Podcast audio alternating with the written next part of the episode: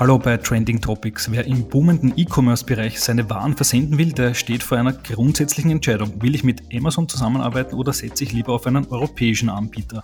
Bird, geschrieben mit Y, ist ein österreichisches Scale-up, das sich als Logistikanbieter immer stärker als Gegengewicht zu dem US-Riesen positioniert. Und dafür gibt es jetzt eine dicke Finanzierungsrunde von 50 Millionen Euro. Und genau darüber will ich jetzt mit einer der Gründerinnen sprechen und begrüße recht herzlich Petra Dobrodka, Founder und Chief Commercial Officer bei Bird im Podcast. Hallo Petra. Hallo Jakob, danke für die Einladung. Ja, freut mich, dass du heute mit dabei bist an einem wahrscheinlich großen Freudentag für Bird, äh, bevor wir zu dieser ziemlich großen Finanzierungsrunde kommen. Nochmal ganz kurz, ich habe Bird jetzt überspitzt als äh, Gegenspieler zu Amazon in Europa beschrieben. Wie beschreibst du Bird selbst? Also wir beschreiben uns auch ganz gerne als Alternative zu Amazon Fulfillment, weil wir einfach ähm, Online-Händler dazu ähm, ermutigen oder ihnen es ermöglichen, ihre ähm, E-Commerce-Logistik ähm, auszulagern und das ganz unabhängig von irgendwelchen großen Anbietern wie zum Beispiel Amazon. Das heißt, sie haben da die komplette Kontrolle über ähm, das Branding des Pakets, die Prozesse im Hintergrund und ähm, ja, haben da sozusagen den vollen Einfluss auf die gesamte Custom Experience, die dann auch beim Endkunden stattfindet. Alles klar, und jetzt habt ihr euch ja in den letzten Jahren mehr oder weniger still und heimlich zu einem sehr, sehr großen Player in diesem Logistikgeschäft gemausert und schließt jetzt eine Finanzierungsrunde von 50 Millionen Euro ab. Das ist ja auch für europäische und nicht nur österreichische Verhältnisse ein großes Ding. Äh, erzähl mal, wie kam es dazu und was macht man mit so viel Geld? Ja, wie kam es dazu? Also wir haben ja auch äh, letztes Jahr eigentlich schon eine Finanzierungsrunde geraced ähm, und äh, von dem her war es jetzt nicht unbedingt eine Entscheidung, dass wir mehr Geld gebraucht haben, aber wir haben gesehen, dass im E-Commerce-Markt sehr viel los ist. Es ähm, gibt ja diese ganzen Themen mit den Lieferketten-Schwierigkeiten, aber gleichzeitig steigt eben das ähm, Interesse der Endkunden am E-Commerce. Es wird immer mehr online gekauft, auch gerade wegen Corona. Ähm, und das heißt, das Interesse der Investoren war einfach sehr, sehr groß. Und wir waren da, also wir sind auch laufend immer wieder in Gesprächen mit Investoren, weil es natürlich immer spannend ist, ähm, das Feedback zu bekommen, eben wie der Markt gerade aussieht. Und ähm, dann wurden eben wir von Cambridge Capital angesprochen. Die sind eigentlich Experten in dem Gebiet und ähm, machen eigentlich ausschließlich Logis Logistik-Investments. Und ähm, das war für uns dann eben wirklich sehr spannend, sich mit, mit ihnen dann auszutauschen. Und dann dachten wir uns eben eigentlich, mit so einem Partner wäre es wirklich ganz spannend, die ganze Expansion und das Wachstum nochmal mehr zu beschleunigen. Und das ist eben jetzt auch das, was wir damit machen. Also wir ändern jetzt nicht wirklich unseren Plan, aber wir versuchen jetzt ähm, einfach schneller das, was wir eh schon vorhatten, umzusetzen. Und das bedeutet eben schneller international ähm, zu skalieren. Ähm, wir haben jetzt momentan sieben europäische Märkte, wo wir Fulfillment Centers haben und ähm, der Plan ist jetzt mit dem Investment einfach noch schneller weiter zu wachsen auf zehn Märkte bis Ende des Jahres und ähm, genau nächstes Jahr dann einfach äh, wieder so weiterzumachen. Und dazu gehört natürlich auch viel, viel Hiring ähm, in allen verschiedenen Bereichen, aber auch vor allem im Tech-Bereich, weil wir immer wieder natürlich neue Integrationen bauen, neue Features. Also es gibt, das ist das Schöne an unserem Business, dass es da immer, immer was Cooles zu tun gibt. Also der Markt ist riesengroß und deswegen, äh, ja, können wir da, glaube ich, das Geld ganz gut nutzen. Alles klar, das heißt mehr Märkte, mehr Logistikzentren und vor allem mehr Mitarbeiterinnen. Ähm, ich habe gelesen, ihr wollt euch von 200 auf 400 Mitarbeiterinnen verdoppeln. Das ist wahrscheinlich irrsinnig schwer, auch passendes Personal zu finden, oder? Ja, das stimmt. Also wir haben ja momentan jetzt im Büro, Büros in Wien und Berlin und haben erst kürzlich in London auch eins eröffnet. Und unsere Strategie ist jetzt eben auch in den Märkten, wo wir sind, jeweils kleinere Büros zu eröffnen, weil es schon schwierig ist, Personal zu finden. Aber ähm, wenn man das ein bisschen ausweitet, dann tun wir uns da ein bisschen leichter. Das heißt, es steht jetzt auch am Programm eben Frankreich, Spanien, ähm, Italien, da auch ähm, kleinere Büros in Zukunft aufzumachen, ähm, damit wir uns da ein bisschen leichter tun. Hm, okay, das heißt, in der aktuellen Situation war es für euch trotzdem offenbar ein leichtes, Investoren zu finden. Man hört ja immer öfter, dass es äh, im Markt viel schwerer wird. Äh, 2021, das Rekord, wird sich dieses Jahr wahrscheinlich nicht wiederholen.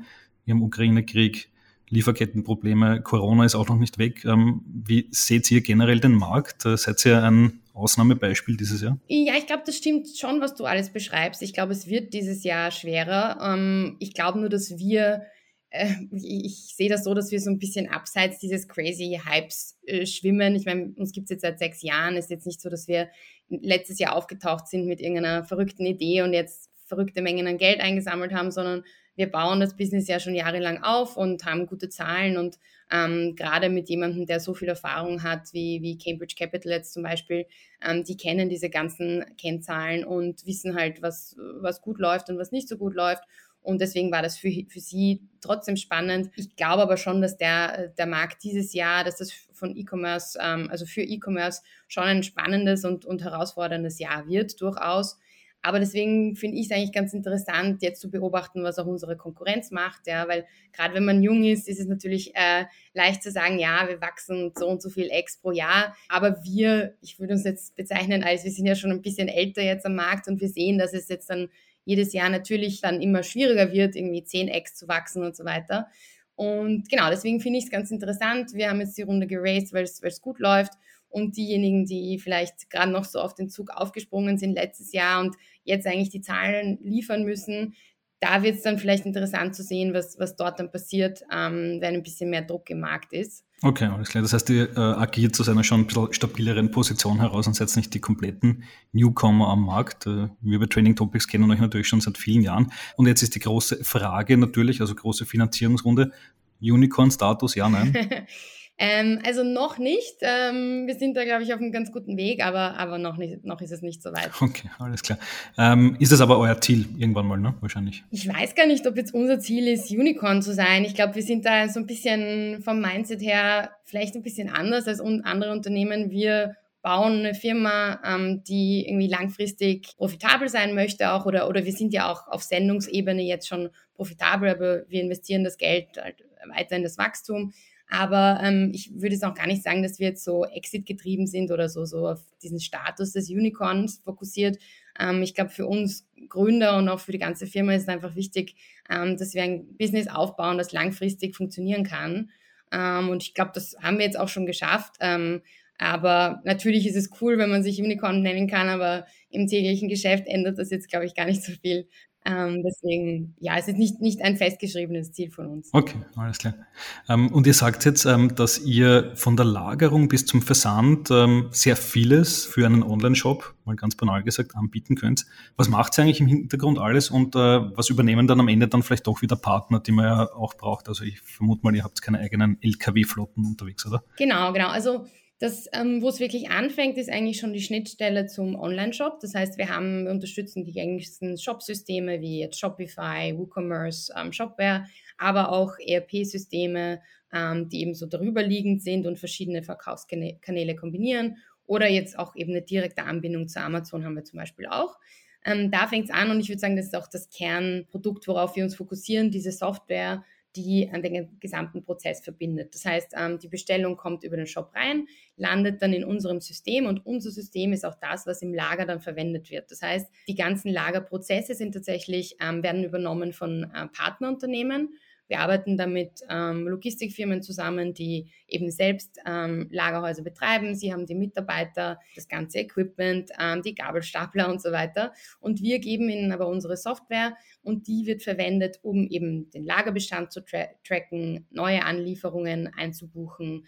Ähm, wenn eine, eine Bestellung eben kommissioniert wird, dann diese Ab Ausbuchung wieder zu tracken, bis hin zum Druck des Versandlabels. Da haben wir wieder Schnittstellen eben zu den gängigen ähm, Zustelldiensten wie jetzt eine Post oder DHL, DPD. Das heißt, es ist eigentlich schon ein großer Teil des, des ähm, Prozesses ausgelagert an, an ähm, professionelle äh, Logistikunternehmen ähm, und wir verbinden das Ganze über diese Software, ähm, die im Hintergrund alles, alles trackt und managt. Und ja, da gibt es viele verschiedene Features, die ähm, jetzt vielleicht gar nicht so aufregend klingen, wenn man jetzt nicht in der E-Commerce-Welt ist. Aber was jetzt für uns zum Beispiel ganz cool war, dass wir ein Retourenportal gelauncht haben vor ein, ein paar Monaten. Und das heißt, als Endkunde, wenn du jetzt ähm, bei einem der Shops bestellst, die mit uns zusammenarbeiten, kannst du ganz einfach ähm, deine Bestellung sozusagen wieder aufmachen in unserer Maske. Das ist auch alles gebrandet ähm, im, im Look des, des Online-Shops ähm, tippst da deine Order-Number ein, ähm, kannst anklicken, welche Produkte du zurückschicken möchtest. Ähm, der Shop dann kann dann auch noch abfragen, aus welchem Grund schickst, schickst du es zurück. Ähm, und dann erstellen wir das Versandlabel für dich, kannst es ausdrucken und dann das Paket wieder zurückschicken. Genau, und das ist zum Beispiel so eine Sache, die wir jetzt vor kurzem gelauncht haben. Aber es ist jetzt natürlich sind viele Kleinigkeiten, die auch im Hintergrund dann im Lager noch passieren, die den Online-Shops eben das Ganze, den ganzen Prozess erleichtern. Okay, alles klar. Das heißt, ihr seid am Ende so eine Software-Drehscheibe zwischen den äh, Online-Shop-Betreibern, zwischen den Logistikern, zwischen den Lagerhallenbetreibern. Äh, wer ist am Ende dann der Kunde? Wer zahlt äh, für das Produkt oder für die Software? Genau, also der Online-Shop ist dann unser Kunde und der hat auch mit uns den Vertrag und wir ähm, managen alles im Hintergrund. Das heißt, wir kümmern uns darum, dass wir die Verträge haben mit den ganzen Versanddienstleistern. Ähm, und das Spannende ist ja auch, dass wir dem Kunden ermöglichen, eben den Zugang zu verschiedenen Lagern gleichzeitig zu bekommen. Das heißt, ein schönes Beispiel jetzt gerade nach dem Brexit ist, dass viele unserer Kunden eben nicht nur ein Lager nutzen, sondern für UK meistens ein eigenes Lager von uns nutzen und dann im europäischen Raum ähm, sich aussuchen, was sind so ihre wichtigsten Märkte. Und haben wir oft die Kombination mit Deutschland, Frankreich, UK. Das sind so die größten E-Commerce-Märkte und dadurch kann der Kunde eben mit dem einen Login zum Bird-Portal die ganzen Lagerprozesse tracken. Ähm, und wenn ein Endkunde dann bestellt, sagen wir aus Frankreich, dann ist unser System natürlich dann so smart, dass es ähm, die Bestellung aus Frankreich äh, verschickt, aber würde es aus einem anderen europäischen Land kommen, dann kann auch unser System eben vergleichen, was ist denn jetzt der beste, ähm, das beste Fulfillment Center, um diese Bestellung abzuwickeln. Hm, okay, das heißt, ihr habt eigentlich äh, sehr spannende Daten über die Warenströme in Europa, oder? Oder immer mehr? Genau, genau. Es wird, es wird immer mehr, ja. Okay, alles klar. Ähm, und jetzt ist natürlich ein wichtiger Punkt, mal abseits von den vielen Krisen, die da nebeneinander eigentlich äh, dahergekommen sind. Nachhaltigkeit wird überall sehr, sehr groß geschrieben. Äh, welchen Beitrag könnt ihr leisten als Softwareanbieter zum Thema Sustainability? Ja, es ist ein, ein ganz großes Thema eben auch für uns, weil wir merken, dass das ähm, vor allem von den Endkonsumenten immer mehr verlangt wird und dadurch auch indirekt die Online-Shops folgen, sage ich mal. Ich würde sagen, es ist meistens nicht von den Online-Shops angetrieben, aber, aber immer mehr. Ähm, und was wir schon jetzt vor längerer Zeit gemacht haben, also wir sind jetzt schon seit zwei Jahren als Firma CO2-neutral. Ähm, das heißt, wir ähm, ja, äh, gleichen eben die CO2-Emissionen aus, die wir selbst generieren. Ähm, beim Versand haben wir auch einige CO2-neutrale Versandoptionen und ähm, das machen wir sozusagen noch so, dass wir da, wo der Preisunterschied nicht zu groß ist, machen wir das als, als Default-Option. Da, wo es wirklich große Unterschiede gibt, ähm, lassen wir dann die Online-Shops auswählen. Ähm, aber ein Bereich, der noch immer spannend ist und, und wo wir ähm, gerade noch am Anfang sind und den wir auch jetzt angehen wollen, sind die Lagerprozesse, weil da haben wir momentan jetzt noch keine ganz klare Linie und ich glaube, das ist aber in Zukunft wird es schon immer wichtiger sein, dass man wirklich den gesamten Prozess auch äh, nachhaltig abbilden kann. Ähm, aber da haben wir auch schon laufende Projekte in Richtung Verpackungsmaterialien, weil äh, ich finde, das Schwierige bei Nachhaltigkeit ist immer, es klingt so, so spannend, ja, aber wenn man, wenn man sich dann nicht im Detail auskennt, dann weiß man auch nicht wirklich, was es bedeutet. Ähm, und deswegen, also wir nutzen natürlich jetzt schon Kartonagen, die, die recycelbar sind und so weiter, aber da gibt es schon noch sehr, sehr viele Details, die man sich anschauen kann. Ähm, und da sind wir gerade dabei. Das ist auch tatsächlich ein, ein glaube ich, etwas, was schon ein bisschen dauern wird, bis man das alles im Detail versteht. Ähm, aber das Gute ist natürlich, dass wir alles mit unserer Software so abbilden, dass wir jetzt grundsätzlich durch den Fulfillment-Prozess jetzt nicht irgendwelche Unmengen an äh, Papierlisten oder sowas generiert werden. Das ist natürlich schon mal gegeben. Aber es gibt sicherlich noch Schritte, die man optimieren kann im Lager. Alles klar. Äh, wer setzt mittlerweile auf eure Software? Sind da schon die ganz Großen dabei, die Salandos und die Ottos äh, dieses Kontinents? Sind, da, sind die schon aufgesprungen bei euch? Ja, also es ist ein Mix. Ähm, wir haben tatsächlich schon noch immer ähm, auch viele kleine Kunden, ähm, aber wir haben mittlerweile auch einige größere Marken, wie jetzt zum Beispiel ähm, von, von Racket, die Marken irgendwie Durex oder Scholl verschicken mit uns oder auch ein Rituals ähm, äh, macht Versand mit uns ähm, oder auch Campari jetzt seit neuestem. Also es sind schon auch größere Marken dabei, aber wir haben schon eine relativ große Bandbreite, ähm, weil wir auch durch dieses Lagersystem ähm, von kleineren Lagern bis hin zu größeren Lagern sehr viel in, im Repertoire haben und somit immer versuchen, die beste Lösung zu finden. Hm, okay, das heißt, ihr seid eher für die, für die kleineren Online-Händler da, verstehe ich, weil sobald die irgendeine gewisse Größe erreicht haben, lohnt sich für dich wahrscheinlich besser, das alles selber zu machen, oder? Ja, also ich glaube, das war früher so die, die Sichtweise. Ähm, ich glaube, heutzutage gerade so Marken wie eben ein, ein Durex, ja, die haben jahrelang Amazon beliefert und darüber verkauft. Und die haben in, in dem Sinne jetzt ähm, nicht die Expertise im, im D2C E-Commerce. Ja? Das heißt, für die jetzt ähm, eine eigene e-, äh, E-Commerce-Struktur aufzubauen und eigenes Fulfillment in allen ihren Märkten in Europa, ist ähm, durchaus jetzt, also ich meine, ich bin jetzt nicht ihre, ihre Strategieberaterin, aber ich denke nicht, dass das momentan zumindest ihr Fokus ist. Also es gibt sicherlich Marken, die die, die Logistik als ihre Kernkompetenz sehen, aber ich glaube, der Großteil der Online-Händler heutzutage will das lieber an jemanden auslagern, der wirklich ähm, darin spezialisiert ist.